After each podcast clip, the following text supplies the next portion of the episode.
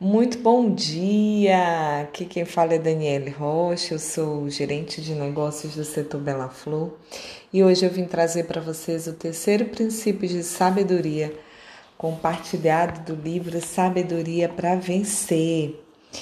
E ele diz assim que a adversidade é um solo fértil para que os milagres possam acontecer. Os vencedores, eles são diferentes da multidão Nunca justifique o fracasso. Recuse-se a afundar na lama colocando a culpa nos outros. Procure uma saída. A felicidade começa pelo que você ouve.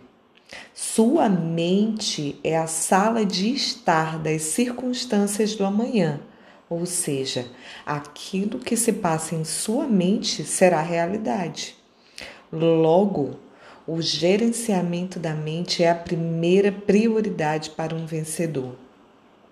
A Bíblia fala lá em Filipenses 4:8, quanto ao mais, irmãos, tudo que é verdadeiro, tudo que é honesto, tudo que é justo, tudo que é puro, tudo que é amável, tudo que é de boa fama, se há alguma virtude, se há algum louvor nisso, pensai. Os vencedores são apenas ex-perdedores que ficaram furiosos, eles se cansaram do fracasso.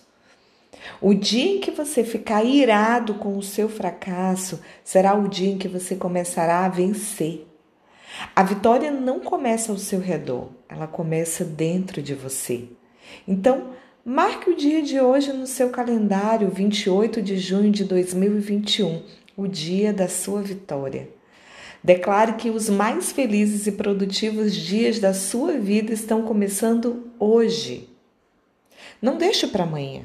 Ah, porque está chovendo, porque está fazendo frio, ou porque tem muito sol. Nunca desista. Você pode estar a alguns minutos do seu milagre. E quando você toma uma decisão, o sucesso é apenas uma questão de tempo. Então decida ter sucesso com aquilo que você tem nas mãos. Muito sucesso para você, consultora de beleza natura.